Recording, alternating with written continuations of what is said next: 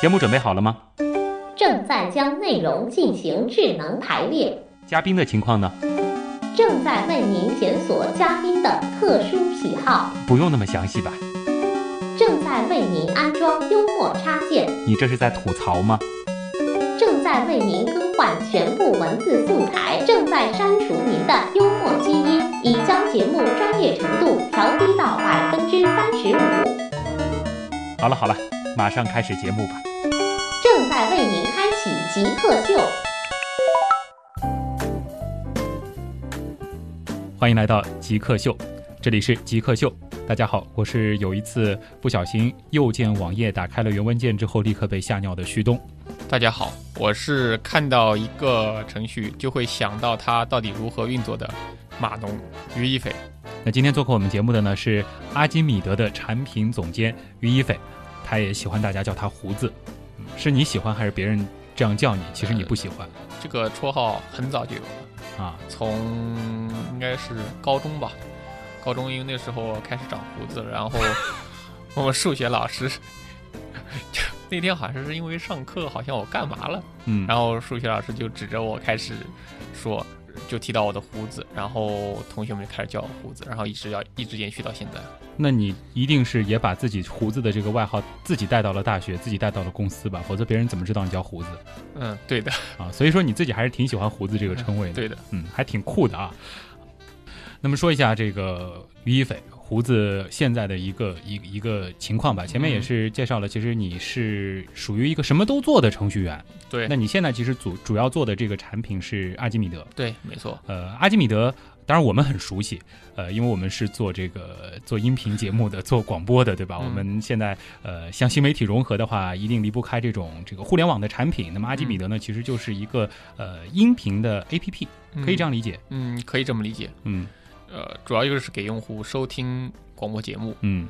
那其实现在也有一些听众可能就是在通过阿基米德收听我们的节目啊，对，呃，至于这个东西到底是什么样子，大家有兴趣的话，其实呃装在手机里就知道了。嗯呃，那你觉得就是阿基米德这个产品和其他的就是可以用手机听广播或者说是听音频的产品，它的区别在于哪儿呢？嗯、我们更关注于就是广播节目本身，而不是关注于一个频率、一个电台。也就是说，我们里面组织这个内容的这种形式是以节目，不是以电台。嗯用户只要去找或者去想他喜欢什么类型的节目，然后去收听就可以了。嗯而且用户只要关注了节目，他第一眼就能看到他所关注的节目，他只需要点一下播放就能够收听任何时间，他不用去考虑说现在是直播还是点播，嗯他就是打破了传统的这个广播节目的这个时间限制。嗯，音频的这种节目呢，就是和这种这个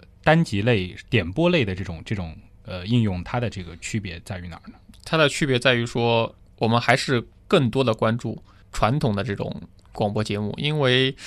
因为就制作而言，传统的这种广播电台它所制作的这些节目还是有很强的这种竞争力，竞争力。对的，虽然说有很多垃圾节目，确实是有啊，但是好节目还是有很多的。而且就从制作能力而言的话，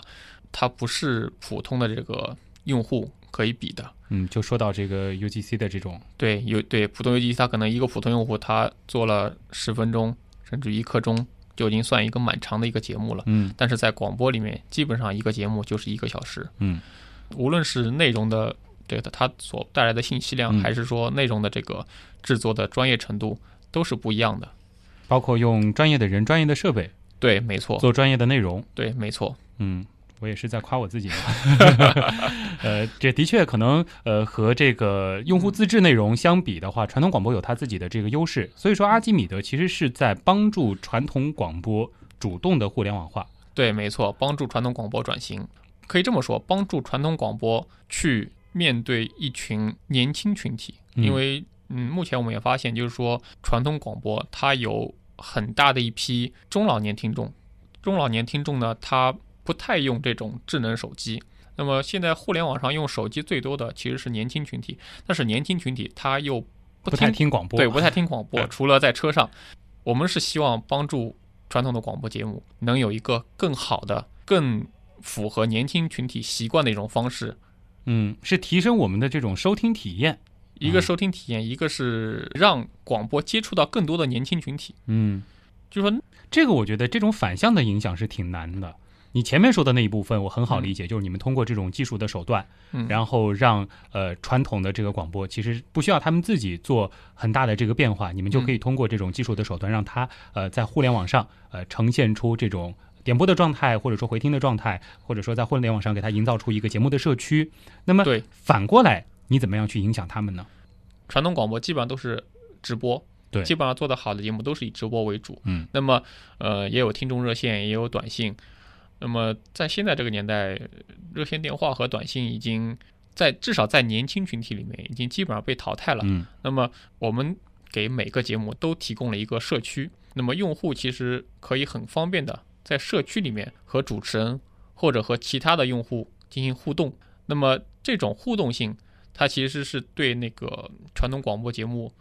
影响非常大。嗯，你无形中重伤了我们节目。我们节目是一档录播节目。 呃，那么呃像你们现在做的这款产品，嗯它未来会呈现出一种什么样的状态呢？呃，未来我们希望在阿基米德上面能有各种各样、适合各种人群、各种年龄层、职业的这样一种内容。嗯，希望它是真正的是跨领域、跨平台。是想让这个软件懂自己的用户。对，没错。一方面是我们懂用户，另一方面是我们希望帮助节目懂他们的用户。啊因为呃，其实现在很多节目组，它确实是有这样的一个目标人群。嗯我希望做二十岁到三十岁的这个用户用户，我希望是找 hip hop 的这种人群。但是其实到底这群人，到底真正听你的这个节目的这群人，嗯到底是什么样的人？他们到底在做些什么？其实现在传统广播是缺乏这样的手段去获得的。那么我们希望说提供给节目组这样的一些信息，告诉他们到底你的听众在做些什么。嗯，所以这个产品它的意义在于，它不仅仅是针对用户的，其实这个节目制作方、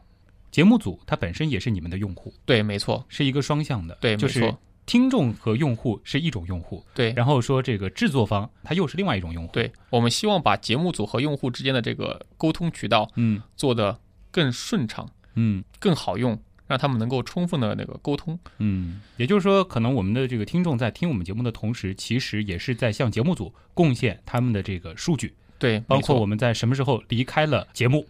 什么时候进行了暂停，什么时候进行了下载，什么时候进行了回听。这些宝贵的数据其实是对于节目制作方来说非常有用的、有价值的。对的，，没错，因为用户行为就反映了他对你的节目的喜好，嗯对于你的节目的这个反馈，嗯，到底什么内容他是喜欢的，什么内容他是不喜欢的。所以用户很多时候他虽然没有说，但其实他的行为表明了他的这种态度，嗯，他的意愿。数据是很残酷 的，但对数的据又是很真实、很对，诚实的。没错，啊，这也就是你前半段的时候为什么要说你现在的这个兴趣点是在于呃大数据这一块儿了啊，因为嗯对这个没可错能也是以后很多的这个 A P P 很多的这种应用它所主攻的一个方向对，没错。啊，虽然说很多时候就是说我们拿到的数据量，就正常一般的这种公司，它不会有那么大的数据量，但是大数据这种处理的这种处理数据的这种思维方式，也可以帮你就是很好的去处理你的这个不是很大的这样一个数据量，它可以提高你的效率。嗯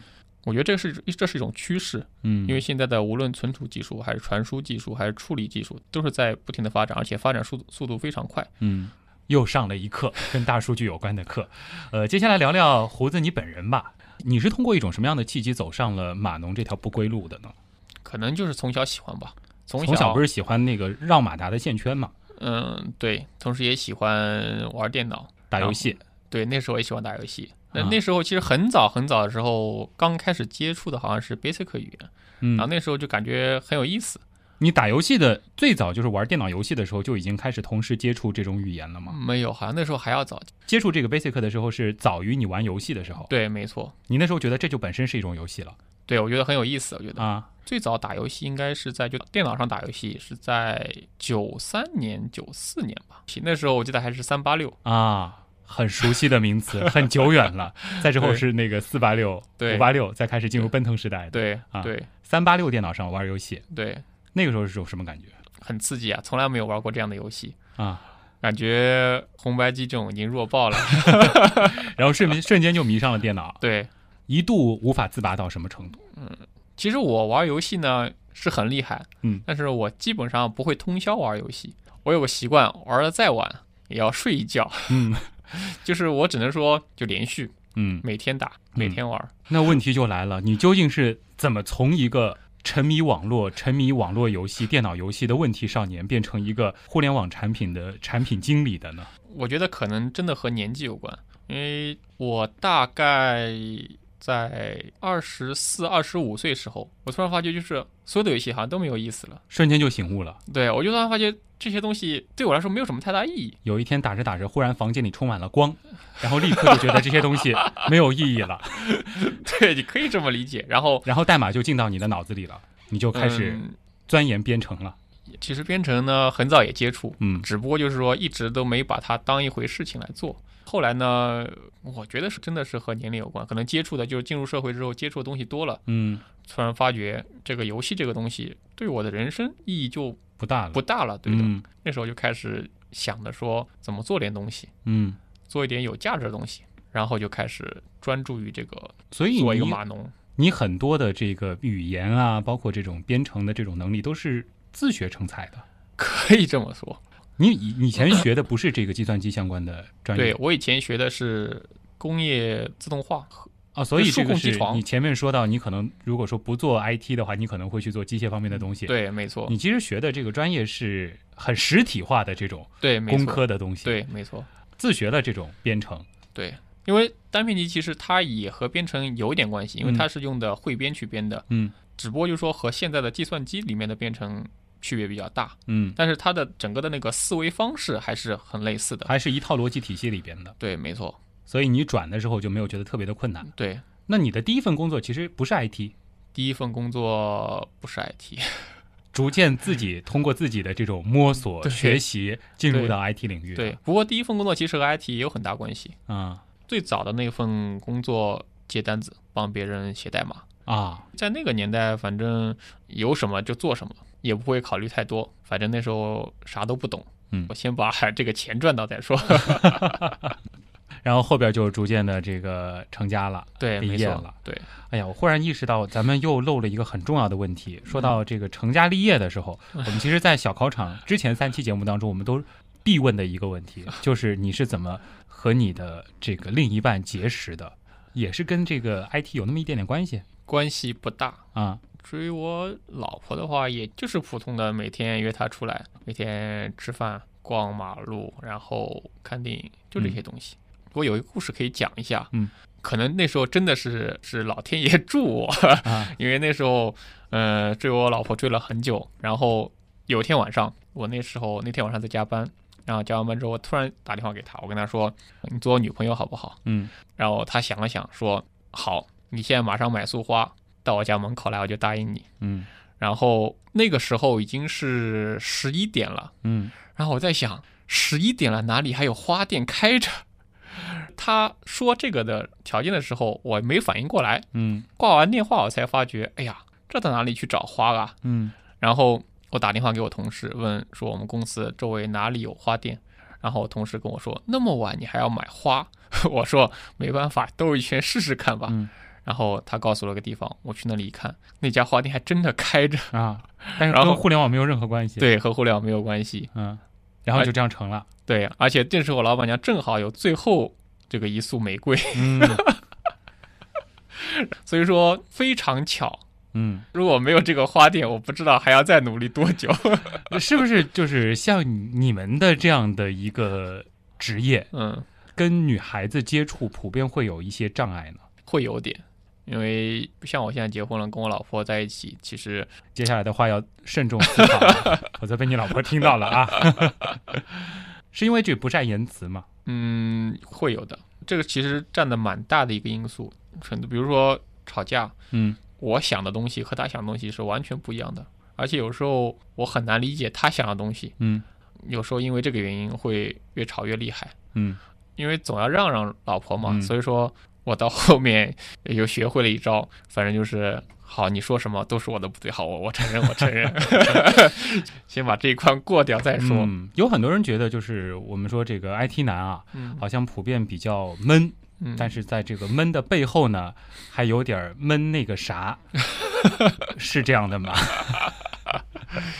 嗯有吗？我怎么没觉得这和这个应该和 IT 男没有什么太大关系吧？啊，不过 IT 男很多时候就会逻辑性很强的一种思维方式，嗯他他看到某样东西，他想的和我别人完全不一样，嗯那么表现出来的就可能就是和别人的和文科生啊。看起来完全不一样 呃，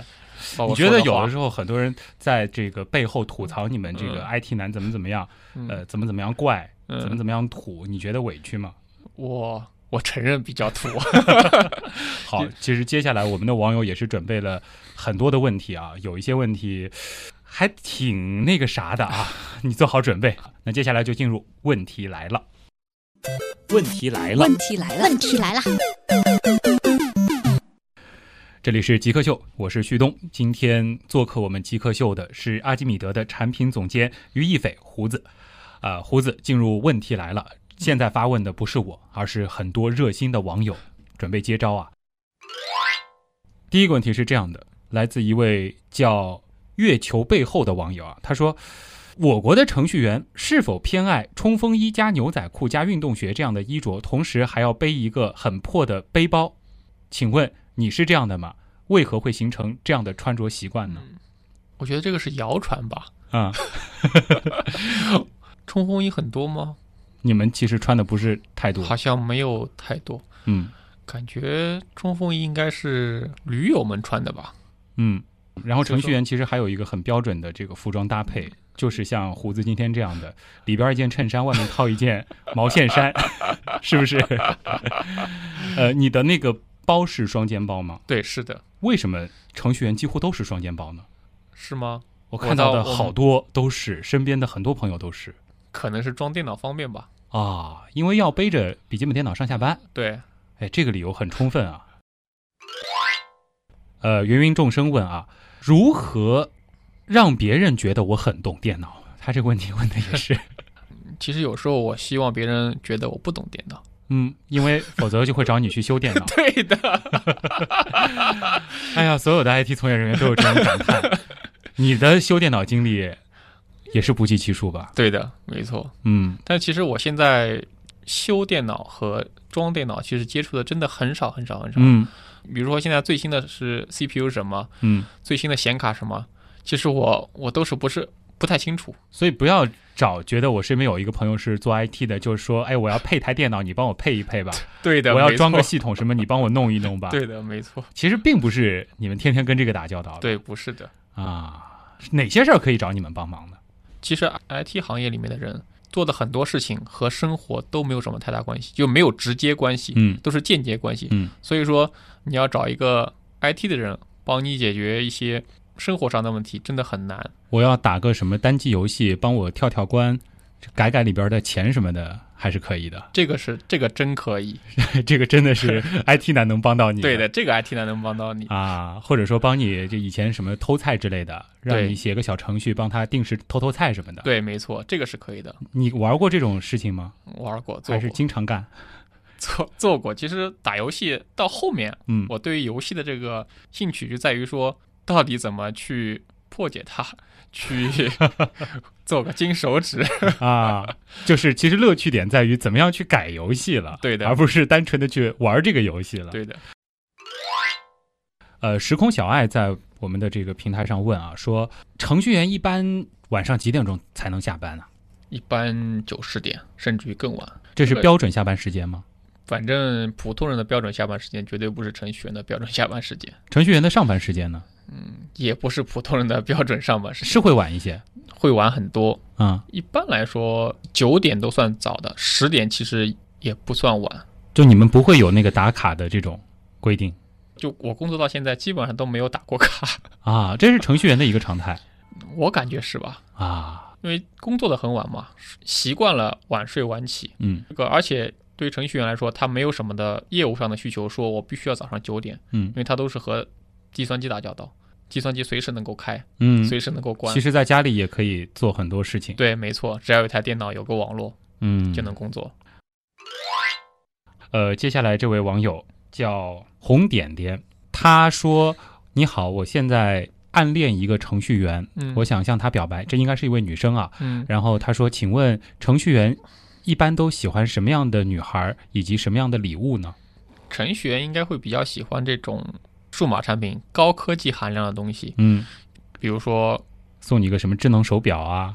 程序员应该大多数都喜欢这各种稀奇古怪的，其实像数码手表这种，它属于是比较常见的。嗯，那么，嗯，还达不到你们的那个 geek 的点，对，没错，就是要各种搞怪的，对可能就是一个杯子，对。结果这杯子什么还带个显示屏对，有一个很特殊的一个亮点的一个数码产品，啊，或者说高科技产品，啊，甚至于某些，嗯，比如像我，我就喜欢这种机械的东西。嗯我其实就想就想去买那个乐高，不是有个那个机器人吗？嗯我其实就很想买啊，它那它那个是可以编程的机器人，嗯你可以做各种程序去控制，组建一个自己的一个机器人。嗯比如说网上其实经常能看到说这种自动的这个转魔方的机器人，嗯或者说发牌的机器人，我就是很想去做这个东西。哦嗯然后我跟我老婆说我要去买一个， 然后我老婆说你买它干嘛？我说给我女儿玩儿。嗯我老婆说买回来一定你自己先 玩儿。呃，刚才胡子还说，其实挺烦别人说这个让你帮他配一台电脑什么的啊。嗯呃，这边就有网友问了，黑色幽默问啊，怎么样才能把自己的这个电脑改造的更专业一些，更像是一个懂电脑的人的电脑？ 最简单的办法，我以前也做过，你不要有机箱，你就拿块主板啊、然后拿那个裸机，裸机。我那时候我有台电脑，没有机箱，没有开关，然后要开机的时候是拿个螺丝刀在那个主板上面那个跳线上碰一下，它就开了。好恐怖啊 我觉得这个应该你能看上去会很懂电脑，啊！但是这个普通人也能简单易行，让自其己实其实显得很简像单一个，对的，其实很简单，这啊个东西、没什么复杂的。它的原理就是那样。对，原理就是那样，只不过就是说有了个机箱之后，它把那两根东西嗯接到了一个开关上面。嗯，我自己也有位朋友啊，就是很神秘的跟我说，他配了一台很牛的电脑，然后说嗯这个电脑是带什么水冷系统的。呃，嗯这个算是懂电脑的人吗？这个水冷和电脑其实没有什么太直接的关系。水冷现在水冷技术其实是很成熟的一种技术，嗯，在各个领域都都有应用。嗯，它是只是一种散热方式而已。对，只是这种散热方式。嗯还有说现在比如说那个热管，热管也是一种散热方式，它也是很多领域都会用，所以说和电脑没有直接的关系。只是说他把它放到了这个家用电脑里边去。，对对啊，而且它这种本身的原理也好，它的这种工作方式也好，和 IT 都没关系。嗯所以说，这个装水冷或者说装这个热管，它只能说我电脑配置更高一点，嗯可以做到那个性能更强，嗯散热更好，但是和你的这个电脑水平或者 IT 技术没有什么直接关系。呃星星在开花，他问，呃，是不是说这个程序员都喜欢 x P 操作系统，在这个之后的系统都觉得垃圾的不行？我觉得是这样的，x P 呢，它有好也有坏，因为 x P 系统呢，它很小很简单，从技术角度来说的话，它占的内存更小，它没有什么太庞大的这个呃服务在后面跑，相对来说，我更低的配置很稳定。对，也快它不能算稳定，嗯因为毕竟它的那个整个的架构都很老了，而且现在的那个 Windows 呃那个微软也不提供技术服务了，所以说从安全性和稳定性来上来说，它其实并不好，嗯，但是从它的这个系统的这个资源的占用来说，它很小，只能说它适合那些老机器。那么后边现在包括现在已经到十了，那个七八十之类的，你觉得哪一个相对来说更好一些呢？其实我现在用的电脑其实和这些 Windows 关系都不大，是苹果系的，对，我现在是用的是苹果电脑，然嗯后而且用服务器的话也是也不是 Windows 的，是 Linux 的嗯，服务器，所以说我觉得苹果这个 你已经还彻真，底离开那个微软系了 对的，没错， 所以你的手机也是 iOS 系的对苹果因为工作关系嗯，iOS 和安卓都有，啊，就是像你们现在就是做这个手机软件开发的，基本上都是 iOS 和安卓同时要有一台的，对的，对否的，则就不了解他们背后的一些东西，还对要没测试错产品对，没错，没错。啊。好的，我觉得很有意思。呃，一个小时的时间也是让我们走进了一位真正的 geek。其实，呃，胡子。很谦虚，说自己是码农，但是其实看得出来，他在码农的这条路上已经算属于走的挺后面的人了，起码懂很多的语言，呃知道很多我们根本不知道的东西，同时有一个非常典型的 geek 的这种生活方式和思维方式。 感谢你给我们带来的一个小时的知识和快乐，呃，谢谢你。好，谢谢。这里是极客秀，我们下周再见。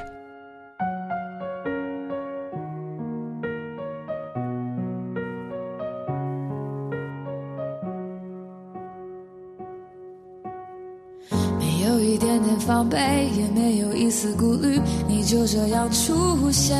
在我的世界里，带给我惊喜，情不自已。可是你偏又这样，在我不知不觉中悄悄地消失，从我的世界里没有音讯，剩下的只是回忆。你存在我深深的脑海里，我的梦里，我的心里，我的歌声里。你存在我深深的脑海里，我的梦里，我的心里，我的歌声里。还记得我们曾经肩并肩一起走过那段繁华巷口，尽管你我是陌生人，是过路人，但彼此还是感觉到了对方的一个眼神，一个心跳，一种意想不到的快乐。好像是